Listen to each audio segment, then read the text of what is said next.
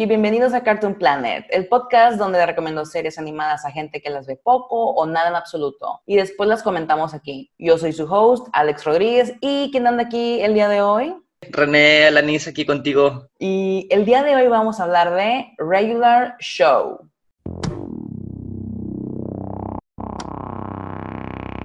Look, you just need to take your mind off it for a while and have some fun.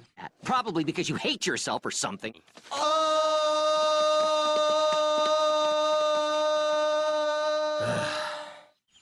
Yo descubrí Regular Show desde que salió, pero no la vi sino años después, en un punto en la vida donde me encontraba muy estresada y abrumada. Y la verdad es que yo quería ver algo, o sea, lo que sea, yo quería ver cualquier cosa que me hiciera reír. De ahí que comencé a ver la serie y la verdad es que conforme avanzaron las temporadas noté cómo es que Regular Show se convirtió en algo más que premisas absurdas y humor irreverente. En mi opinión, los personajes y las tramas de los episodios se tornaron más profundos o emocionales, como le quieran decir, porque llegué a conectar mucho con esta, o sea, con la serie y la verdad es que hasta me tatué uno de los personajes. Pero bueno, la razón por la cual yo quise hablar de Regular Show con René es porque su vibra, la de René, la conectó mucho con la de la serie. Las estupideces que hacen los personajes también me recuerdan un poco a nuestras ocurrencias de cuando había menos responsabilidades y así que teníamos en la vida, my friend. Pero bueno, dime, por favor, tú que sí viste la serie antes que yo,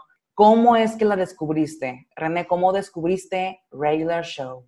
Eso, vaya. Este, pues vaya, como, como mencionaste ahorita, por el grupo de amigos que teníamos en nuestros 20, en nuestros, en nuestros años de teenagers, allá en aquellos entonces, este, por el grupo de amigos que teníamos, este, yo, yo, yo la verdad no era mucho de ver caricaturas, no, no era mucho así, este, pero el grupo de amigos sí, y, y uno que otro ahí de repente salió regular show para verla un día en una tarde ahí y, y pues me llamó la atención, como mencionaste ahorita, el humor, eh, que dices que es una, o sea, es una serie para reírte, o sea, nomás tienes ganas de reírte por, por, por, cosas simples, pero que tienen cierta calidad, pues va, Regular Show está chida para eso. Sí, no, y creo que, pues bueno, primero hay que decirles a los que nos escuchan de qué trata esta serie, ¿no? Y claro, es difícil ponerlo en palabras, la verdad. Sí, vamos a ver si me sale. Regular Show trata de dos amigos, ¿no? Que es Mordecai y Rigby, que están en sus 20, tienen un trabajo promedio y siempre las ingenian para nunca hacer nada. O sea, la verdad es que son unos flojos,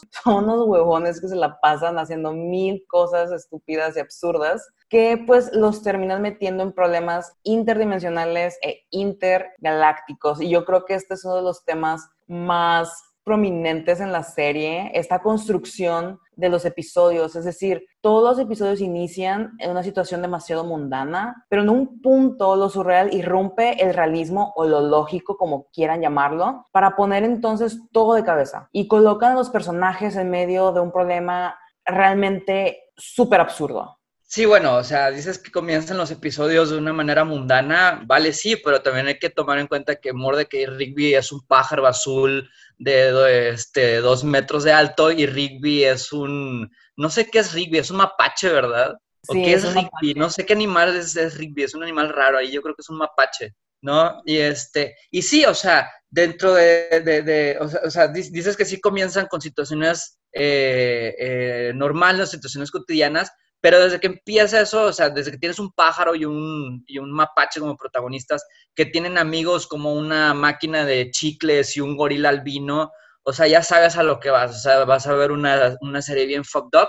Y efectivamente, eso, es lo que a mí en particular me atrapó de esa serie, que comienzan así con situaciones muy, muy X, pero de alguna manera siempre estos dos idiotas terminan rompiendo el tejido del espacio-tiempo y traen demonios interdimensionales y no sé qué diablos para todo. Y, para, para todo sacan una situación así de super fucked up. Y, por ejemplo, ahorita que mencionas los personajes, es cierto, son seres antropomórficos, porque creo yo que es, es un específico que cuando vemos la serie ya nos permitimos a nosotros mismos decir, no se me hace tan raro que esto esté pasando. Y por poner un ejemplo, no se me hace tan raro que un pájaro azul y un mapache café estén en una batalla con todos los diferentes formatos de DVD, de VHS, de que para poder salvar la existencia del último Laserdisc en el mundo, ¿sabes? Sí, exacto. O sea, ese, ese capítulo, vaya, por dar un ejemplo de, de lo que engloba la serie, ¿no? O sea, es es un capítulo donde querían ver una, una película en un formato viejo. Y, o sea, la única intención, todo el desmadre se armó porque ellos querían ver una película que se encontraba en el sótano, que era de un formato viejo. Y querían encontrar dónde diablos reproducir esa cosa. Y eso de alguna manera los terminó llevando en una guerra que tenía, eh, o sea, una guerra hecha por sectas secretas que tenía años este, entre los formatos de, de diferentes formatos de video, o sea, no, no, no, sé qué diablos, no sé cómo escriben esos capítulos, pero son bastante buenos. No, sí, yo también muchas veces me quedé como de que es que cómo, en qué momento estoy aquí tranquila viendo esta serie y de repente ellos ya están en, una, en un tipo juzgado donde los están, básicamente, valga la redundancia, juzgando a Mordecai y a Rigby porque son demasiado cool, ¿no? Eso también me dio muchísima risa porque igual ese episodio inicia con ellos dos queriendo demostrarle a Benson, o bueno, más bien diciéndole a Benson de que tú vas a decir que somos cool algún día. Y eso es algo con lo que me identifico un poquito, como que algún día alguien dirá que yo soy cool. Ay, Alejandra, quería ser cool. Aquí es donde tú dices que sí lo soy, amigo, pero bueno, gracias. a tu manera. Que eso es lo que nos enseña el regular show, ser cool a tu manera. Ay, gracias, amigo, gracias. Pero bueno, ahora que mencionas eso de que cómo le hacen los escritores para llegar a esos puntos súper absurdos, me gustaría mencionar que Bill Oakley, bueno, Bill Oakley primero que nada fue un escritor en los noventas de Los Simpsons y además fue un showrunner de Los Simpsons. Se consiguió como tres Emmys por su trabajo en la serie. Este hombre, mientras J.G. Quintel, el creador de Regular Show, estaba desarrollando la serie para Cartoon Network, Bill Oakley lo apoyó bastante en el sentido de que con Mordecai, Rigby y el resto del elenco básicamente le ayudó a desarrollar estas personalidades que se pudieran distinguir las unas de las otras, además de desarrollar un mundo que le permitiera a todos escritores y dibujantes poder contar una historia tras otra, tras otra, tras otra, porque pues, son ocho temporadas de más de 20 episodios cada una. Yo creo que sí dio para mucho. Bastantito. Sí. Es un bastantito. Y yo creo que se, que se siente muy tangiblemente la influencia de los Simpsons en lo que ya mencionamos antes de cómo inician en un eh, punto muy mundano y terminan en algo muy random, muy absurdo, pero también no sé si te acuerdas de esos episodios de Halloween que tenían los Simpsons, los de Treehouse of claro, Claro, claro, clásicos. Son clásicos. Y en Regular Show también tienen su versión de los episodios de Halloween al mismo estilo de los Simpsons. Eso, cuando yo lo vi, se, me, me puso la piel de gallina porque fue como que, güey, mi infancia, aquí está. ya después supe que era porque Bill Oakley tenía como que una influencia muy directa en la serie, pero no lo sé, o sea, a pesar de que Bill Oakley tuvo una influencia, como ya dije, directa en la serie, creo yo que el humor de los Simpsons es muy diferente al humor de Regular Show, porque en sí el humor de Regular Show es muy bro, ¿no? Es muy broy, muy dude, es de esta, ajá, es de esta época de los skaters de los noventas. Sí, sí, claro, este, está, está, interesante lo que mencionas ahí, porque de hecho, o sea, a mí me gustaban mucho los Simpsons, me siguen, bueno, me, soy fan de los Simpsons, este, no desde que se cambiaron las voces, de hecho, ya los episodios con unas voces no, no, no me agradan, soy de los clásicos de la old school, pero bueno, eh, en realidad, o sea, los Simpsons sí tienen ese elemento que comparten con Regular Show que lo mencionas ahorita, o sea, como si comienzan como muy simples las, las situaciones. Siento que en los Simpsons lo que termina pasando es como que eh, el, el, episodio comienza en, en una situación A, pero de alguna manera hace divergencia a la situación Q, a la situación X, a la situación Z, ¿no? O sea, como que diverge mucho de, cómo comienza. De cierta manera, Regular Show también lo tiene, porque casi todos los episodios comienzan en una humilde casa, en un parque, ¿no? En medio de un parque, en una situación normal, y terminas este, en agujeros negros y batallas interespaciales, ¿no? Como que sí comparten ese elemento. Este, y también la, parte de los noventas que mencionas. Este, de hecho, e, ese, e, el, humor, sí es cierto, el humor de los Simpson es como un humor más sarcástico, creo yo, cuando el humor de Regular Show es este, eh, vaya, ¿cómo lo, ¿cómo lo englobarías? O sea, tú lo dijiste como muy bro, sí, sí estoy de acuerdo con lo que te refieres, o sea, es como muy, muy de gang, muy de la pandilla, ¿no? De que somos, o sea, la, pequeña cultura de, de, de, comunicación que hay en una pandilla, como que lo exaltan mucho en, en, regular show, ¿no? Y también digo, obviamente la parte de cosas sin sentido que pasan en los capítulos, obviamente tiene su parte de, de, de la comedia. Pero yo creo que la principal parte de la comedia, al menos en mi opinión de regular show, sí viene de la manera en cómo los personajes interactúan entre ellos, cómo son entre ellos, cómo se hablan, cómo se tratan, cómo se dicen, etcétera. Sí, sí estoy de acuerdo contigo en esa parte. A mí también, o sea, esto que mencionas de cómo interactúan entre ellos los personajes, a mí me encanta cuando Mordecai y Rigby siempre dicen cosas como, oh, y ah, sus sí. O sea, eso es como que clásico de ellos. Y, y, yo, cuando los veo a Mordecai y Rigby, son estos mejores amigos, sí, pero también son unos slackers. Y slacker es esta palabra para que se utiliza para definir a un tipo de persona muy particular, que es Mordecai y Rigby, un par de flojos, holgazanes, que no están haciendo nada en la vida y simplemente están pasándosela bien, ¿o no? Y, este arquetipo de el slacker nace a principios de los noventas y se me hace muy curioso que creo yo que Mordecai y Rigby son como que los hijos de este género de películas que inició con Slacker, que así se llama, de Richard Linklater, y que después fue continuado por Kevin Smith en su película de Clerks y regresando al terreno de animación, Beavis y Butthead es un ejemplo muchísimo más tangible, creo yo, con el que todos estamos familiarizados de esos dos personajes que son holgazanes, que son slackers, simplemente disfrutando la vida y pasándosela bien. Sí, exacto. O sea, eh, vaya, por ejemplo, comparándolos con BBC Butthead, sí tiene mucho que ver con BBC Butthead,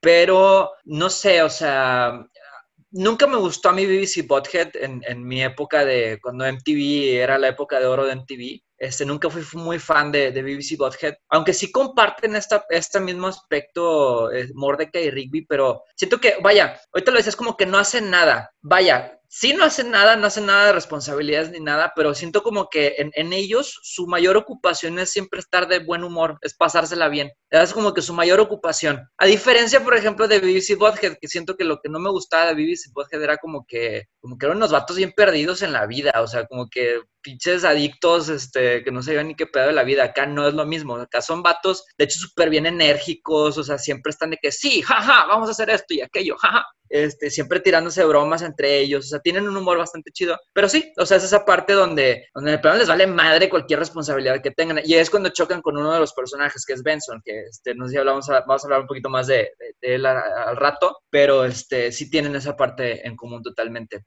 Yo creo que este, la serie tiene mucho, como si, si fuera a decir que tiene una, que, ¿qué personalidad tiene la serie? Diría que es esta personalidad precisamente de los que, de, de, los que vivimos la época de oro de MTV, sí, por resumirlo en una, en una porción muy específica, pero me refiero a todos los que crecimos escuchando bandas como Blink-182, Sun 41, Alien and Farm, o sea, todo ese tipo de bandas como que como de ese rock que surgió en esa, en esa época, este, de hacer fiestas en una alberca vacía, ¿no? Skaters, toda esa cultura que surgió en aquella entonces como que lo trae mucho en bebida esta serie. Es una de las partes por aquí, por las cuales de hecho me siento también bastante identificado con esta serie, por toda esa cultura que trae. Yo siento que eso se debe bastante a que J.G. Quintel, que es el creador de la serie, nació en 1982, 83. Por lo tanto, eso quiere decir que él vivió su adolescencia en los noventas y creo que súper, súper, súper consumió y se impregnó e internalizó esta media, güey, de MTV, de que, y todas sus otras películas y música tipo rock, tipo punk o pop punk de la época y simplemente todo lo vomitó o lo vació en regular show, ¿no? Porque él ha dicho de que además de todo eso que le influenció de eh, cultura popular, él también agarra mucho de su vida y de sus experiencias personales y de cómo él incluso tuvo un trabajo que era horrible y que no hacía nada y que prefería hacer otras cosas. Eso lo metió en regular show y pues Mordecai se podría decir que es J.G. Quintel porque incluso él es la voz de Mordecai. Ya. Yeah. Pero hablando de los personajes, o sea, vamos a, vamos a darle, ¿no? De que Mordecai, Rigby, Benson, tienes razón, o sea, a mí también, Benson al inicio yo lo veía como el jefe que siempre está cagado, porque pues, ok, "Güey, estos otros no hacen nada en el trabajo, pero conforme avanzaron las temporadas también me ganó, o sea, todos los personajes a mí me fascinan y me encantan. No sé si tengas tú un favorito en particular. Me gusta mucho Muscle Man. Me da mucha risa Muscle Man. Cómo habla, sus maneras de hablar. Muscle Man es un personaje, eh, vaya, probablemente los que están escuchando ahorita Muscle Man se imaginen a alguien muy musculoso. La verdad es que Muscle Man es un chaparrito verde, regordete, feo, que tiene los ojos rojos, que no sé qué están insinuando con eso, pero, pero bueno, te, te deja que pensar, ¿no? Y aparte el, el vato habla, no sé, o sea, su voz es bien rara, pero, pero lo que me, me da risa es su manera de, de hablar. O sea, los, el léxico que tiene el personaje a la hora de hablar. Este, él, él es uno que, ahorita mencionaste lo, lo- lo del bro, ¿no? Él lo acentúa mucho cuando le dice el bro, como que lo acentúa mucho su manera de hablar. Y se me hace muy contrastante la actitud eh, que tiene este personaje este, con la apariencia que tiene, como que todo chaparrito, así regordete. Pero tiene una actitud bien chida y bien positiva. Otro que también me da mucha risa es este. eh, ah, se me fue el nombre, el de, el de bigotitos, ¿cómo se llama? Con la cabeza gigante. El de la Pops. cabeza gigante. Pops, ándale. Que sí, que otro, otro de mis personajes favoritos es este Pops. eh, que siento que, al menos en los capítulos que yo he visto de él, no le he visto como que mucho background, mucha historia, pero, o, o sea, él, él es muy gracioso simplemente porque pues, es, es- es extremadamente afeminado el personaje, o sea, súper delicado, cualquier cosa que pase. Y, digo, y aparte combínalo con unos güeyes que siempre se meten en pedos interespaciales, pues pobre vato de tener súper estrés todo el tiempo de estar con ellos, ¿no? Pero sí, son mis personajes favoritos, diría yo. Este, ahorita que mencionas también de, de, de que es la voz de, de Mordecai. No, no diría que es mi personaje favorito Mordecai, pero definitivamente me cae muy bien y me siento personalmente identificado con él porque es como dentro del dueto, dentro de los, de los principales que son Mordecai y Rigby, este, Mordecai se me hace como que el, el chill de ellos dos, es el que está como más relajado, el que dice, dude, sí, la manera de hablar, o sea, él es el relajado, con un estilo muy como californiano que, que tiene él. Diría que me identifico con esos tres personajes. Pues de hecho este J.G. Quintel, no, la voz de Mordecai es de California y yo creo que cuando J.G. Quintel habla o cuando Mordecai habla puedo ver la bandera de California en mi mente, o sea, te lo juro. Pero sí, en un inicio yo también me medio identificaba con Mordecai, pero no mucho, me caía bien. Pero conforme avanzaron las temporadas, la verdad es que el que me ganó, el que es mi favorito y el que me tatué es Rigby. O sea, Rigby es súper opuesto a Mordecai en personalidad porque, como tú dices, Mordecai es súper chill desde que, dude, desde que, mm, let's relax. Y Rigby Sí. es de que demasiado energético, demasiado extra, demasiado teatral y así de que, güey, soy yo.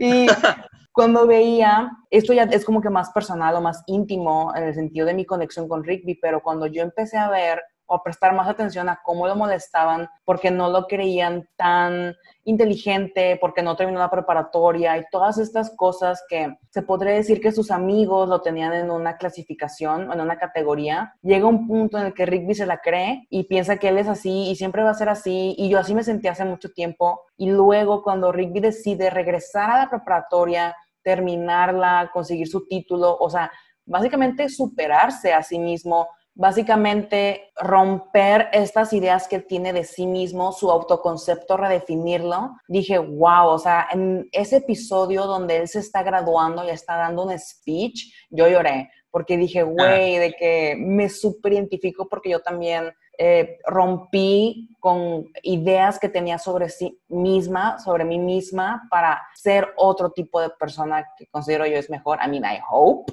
espero ser mejor persona, pero sí, o sea, Rigby es mi favorito por default, pero también otro que me encanta es Benson, porque siempre está enojado, porque siempre está súper frustrado, y a mí la verdad es que mucha gente me choca. Es que a mí la gente luego me desespera porque soy un poco más como de que quiero estar en mi mundo, ¿no? Quiero estar dentro de mi mente. Y ver a Benson de que siempre súper rojo y como de que es que ya, de que déjenme en paz, o de que es que ¿por qué no hacen esto? Y que no sé qué, de que es tan fácil. Yo digo, güey, that's me, de que, de que sí soy yo frustrándome en la vida.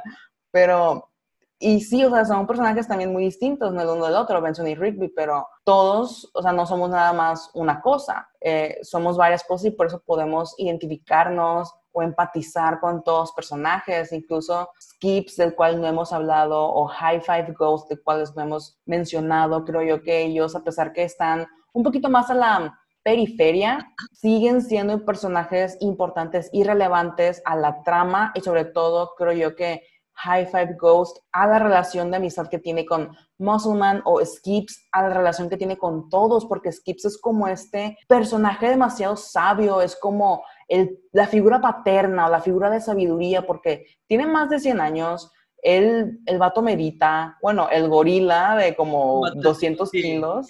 Hay que mencionar que es un, es un gorila albino. Sí, es un gorila albino de 200 kilos que medita, le encantan las vibras y siempre quiere estar bien con el universo. Sí, sí, ese personaje también me, me, me gusta mucho por lo que dices. Es como el, el, que le trae como que cierto balance a las locuras de todo el grupo, ¿no? El que siempre sabe qué hacer. Y como lo mencionaste ahorita, el que tiene como un instinto paterno y efectivamente es el que siempre, eh, pues sí, sabe qué hacer en las situaciones, sabe cómo regresar de la dimensión interespacial en la que se encuentran a la casa, siempre sabe este, cómo cuidar a sus amigos, siempre está muy, al pendiente de todos ellos. Y ahorita que lo mencionas también, lo, que mencionaste de, de, de, Rigby, de, su, de, cómo, o sea, el, el, ejemplo que diste del development del personaje, que es algo que de hecho también tiene, ¿no? O sea, a pesar de ser una serie eh, que, todo gira alrededor de lo absurdo, este, vaya, o sea, a lo largo de los, de, los, de los episodios, a lo largo de las temporadas, puedes ver cómo los personajes empiezan a tener un cierto development cada uno de ellos, o sea, tienen su crecimiento, no se quedan estáticos este, todo el tiempo, eh, sino que sí tienen un cierto desarrollo en su, en su personaje, o sea, eso, eso también se me hace bastante interesante, no lo ves en cualquier lado. Sí, no, yo creo que, o sea, si hacemos memoria y recordamos las series para niños, quote unquote, que vimos en los noventas, ya sea Rugrats, ya sea de que Wild Thornberries, Dexter, eh, Powerpuff Girls, esas son series más episódicas. Y por episódicas me refiero a que cada episodio tiene su propia trama, su propio arco y su propia finalidad.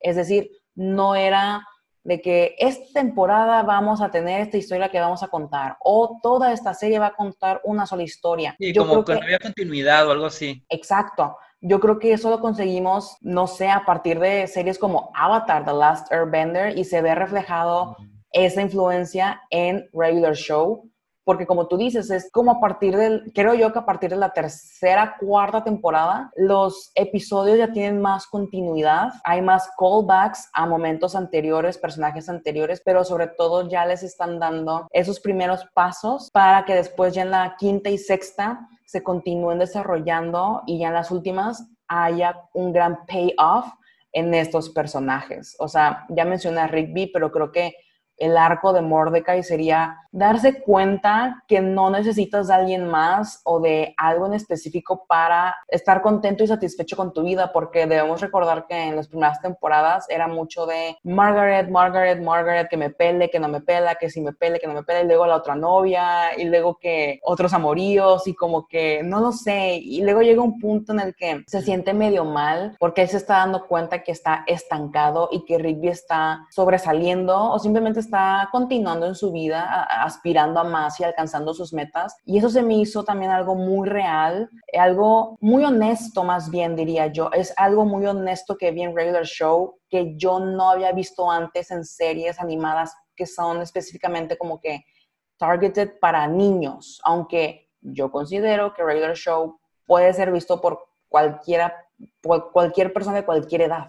Sí, sí, estoy de acuerdo con eso último que mencionas. Vaya, en primera porque no tiene nada grosero, no tiene, no dicen maldiciones, no hablan de temas de sexo, no hablan de temas de alcohol, que se me hace muy chido, de hecho, eso, porque, eh, digo, no tengo nada, o sea, disfruto de ese tipo de humor, de, de ese humor negro, pero cuando está bien hecho, no me gusta cuando simplemente lo meten porque saben que es lo más fácil para llegarle al público, meterle sexo, meterle drogas, meterle morbo, ¿no? O sea, cuando lo ponen ahí nomás, o no, es, es una espada doble filo eso.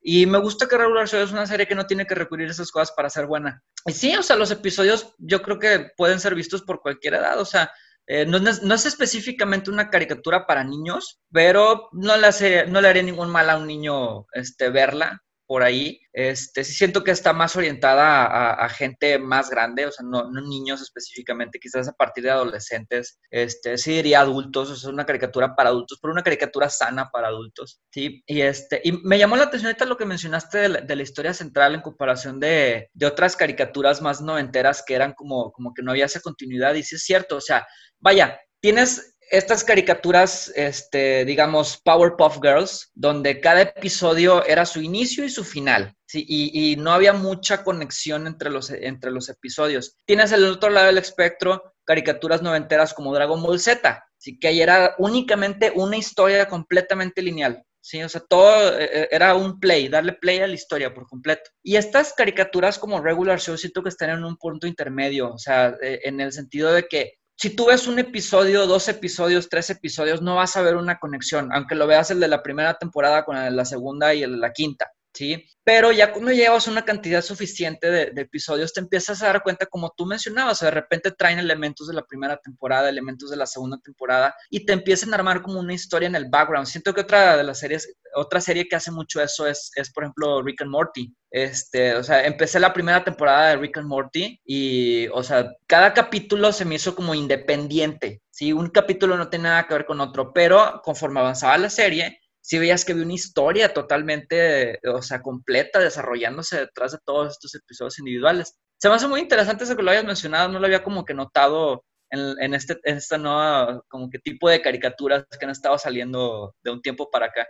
Es que yo creo que eso se debe que yo no le puse este nombre, pero es el que encontré en internet que mucha gente se dice así, se le llama un renacimiento de cartoons en Estados Unidos, que nace a partir del 2010 en adelante con Adventure Time y Regular Show, porque se podría decir que por ahí de los 2000 hubo como que una edad media o una época oscura en los cartoons, ¿no? Sobre todo porque en Cartoon Network en esa época y en Nickelodeon también, a pesar que hubo ciertas joyitas chidas como Avatar que ya mencioné, no sé por qué empezaron a hacer demasiadas series con personas. Cuando es Cartoon Network, no una cadena de cartoons, y es como que hay series de, gente real, como que qué onda, what the fuck, pero este, esa época de oro de Dexter y Powerpuff Girls pues terminó en los 90s, 2000, repito, edad media, y por eso se le llama Renacimiento al 2010 en adelante. Por lo mismo de que ahora la gente que tiene la edad que tú y yo tenemos, o sea, 18, digo 28,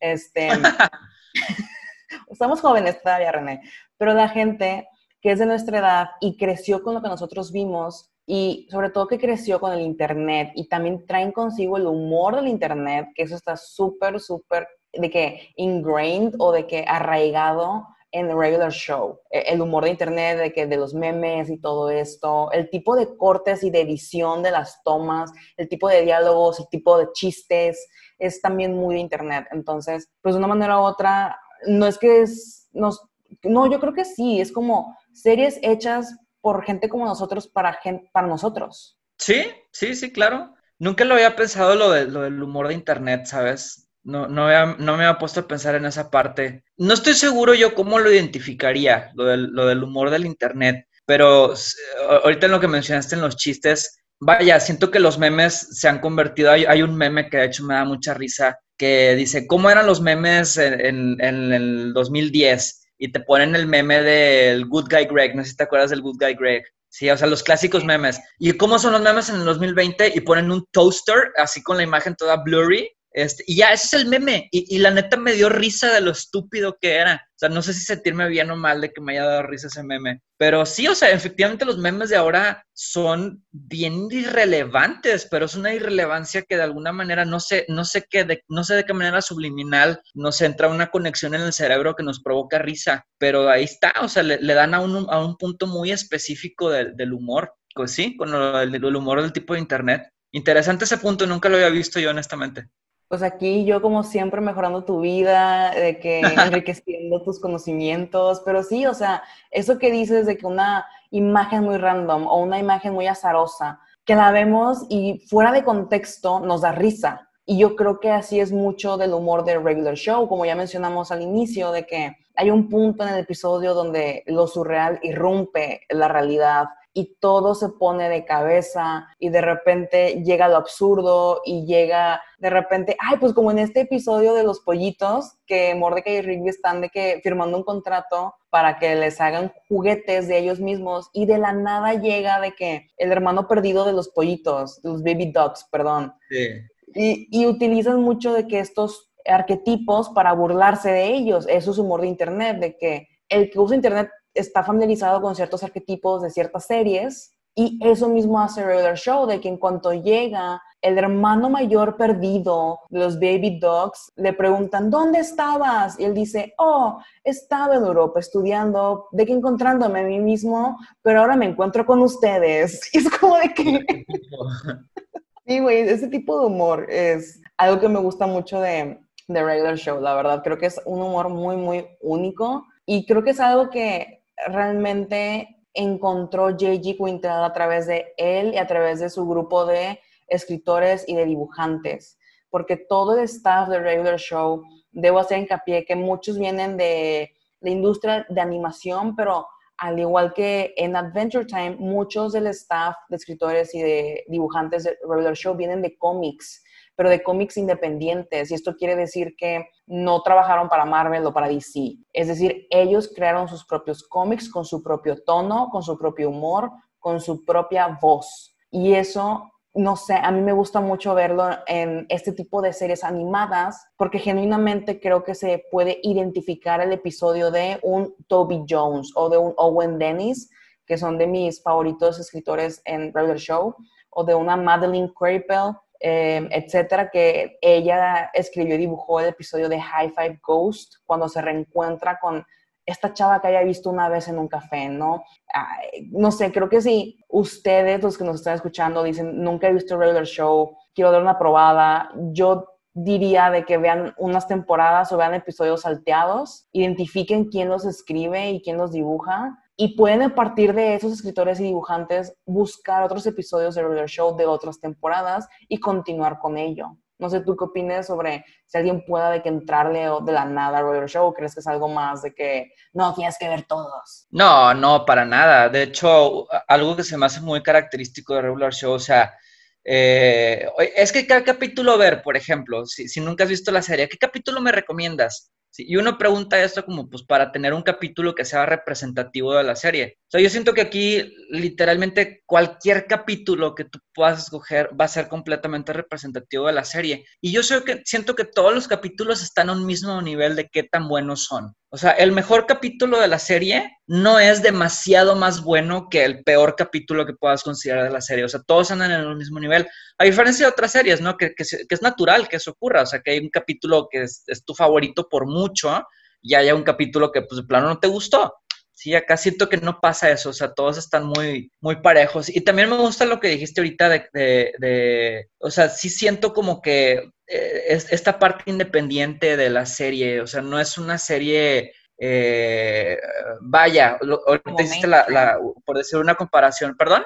Que no es una serie como mainstream, por así decirlo. Sí, vaya, pero no, no a eso, no, no quería llegar a eso. Ahorita mencionaste que, que eran escritores que no vienen, por ejemplo, de Marvel o de DC. O sea, Marvel o DC son eh, historias, en un sentido amplio de la palabra, englobando que si son series, que si son cómics, que si son X, Y o Z, este, pero que están muy trabajadas, son muy producidas. O sea, es una historia que está pulida al, nivel de detalle, ¿sí? O sea, es, es, un producto fabricado eh, con bastante calidad. No que no tenga calidad este tipo de series, pero acá es más como, o sea, como si yo una tarde no tuviera nada que hacer y dijera, a ver qué chingado se me ocurre escribir para un capítulo de una caricatura y cualquier tarugada que se me ocurra ahí está puesto. O sea, sin tanto pensarle, sin, sin pensarle tanto, mejor dicho, este, que, no por eso significa que tenga falta de calidad. O sea, de hecho, siento que está eh, eh, o sea, embona bastante bien todos esos elementos para formar un producto cómico bastante único. Pero sí son como mucho más relajados la, manera de,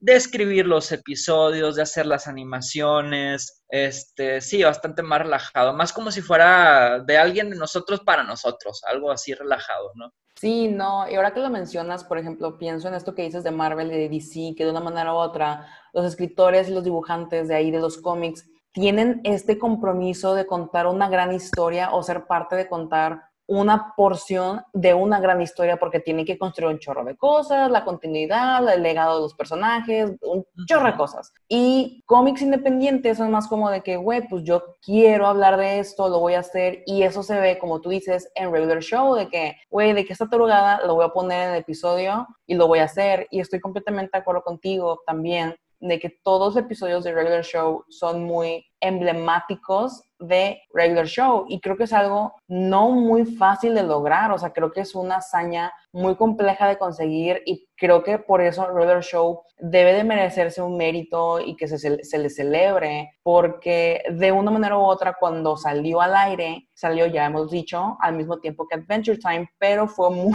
fue muy opacado por Adventure Time porque explotó, ¿no? Fue un boom Adventure Time, pero, o sea, honestamente creo que la gente debería de darle una mega oportunidad a regular show si no lo han visto, sobre todo porque, no lo sé, yo creo que uno de los principales temas de regular show es la amistad. Y se me hace muy, muy interesante cómo fomenten, no que fomenten, perdón, cómo muestran la amistad entre seis hombres o entre seis personajes que resultan ser masculinos, porque algo, algo que me estabas comentando hace rato es que es una masculinidad un poquito más saludable o más sana a lo que, lo que tú percibes como, pues como hombre. Sí, sí, efectivamente, o sea, es, un grupo de, algo, algo muy específico en lo que mencionas ahorita, se me viene a la cabeza al pensar en un capítulo donde Musulman tiene que enfrentar su destino porque se le quiere proponer matrimonio a su prometida y, y él tiene que dejar su vida de fiesta, su vida de desenfreno, la tiene que dejar atrás. Y en este episodio hay una parte donde Musulman o sea, se, se, quiebra por eso, ¿no? O sea, pues, pues, le gana el, tener que dejar esa vida atrás y empieza pues, a llorar, empieza a romper cosas y de repente viene Skips, llega y lo abraza, así sin decir nada, sin decir nada, o sea, nada más lo, lo abraza eh, como para, como, o sea, no sé, es, se es de los poquitos eh, como que destellos de seriedad que, veo de repente en la serie que se me quedó muy grabado, porque es, tienes al Musselman que está teniendo esta, esta crisis, este, que se está enfrentando su vida, pero Skip simplemente lo abraza como diciendo, pues vale amigos, o sé que te la estás pasando mal, sácalo de tu sistema, pero aquí te voy a abrazar para que no te lastimes, para que no lastimes a nadie, este, y aquí estoy para cuidarte, lo que decíamos ahorita de, de cómo Skips es como muy paternal, sí, definitivamente tiene eh, yo creo que sí muestra una eh, buena representación de, una buena representación de la masculinidad. Este, siento que en, en muchas otras series, en muchas eh, en general todo lo que está allá fuera de entretenimiento, este, películas, series, hasta los, los propios espectaculares que vemos en la, en la calle, muestran tanto la masculinidad como la feminidad. La muestran muy, muy muy tergiversada, muy tóxica, muy de una manera no sana. Este, cosa que siento, no, que siento que no pasa acá. O sea, son seis chavos, seis amigos que se apoyan mucho entre ellos, que se quieren, se demuestran que se quieren, no de una manera gay, no de ninguna manera homosexual, simplemente entre personas, ¿no? O bueno, no personas, entre personajes, mejor dicho. Este, pero que expresan su, su, em, su empatía, se expresan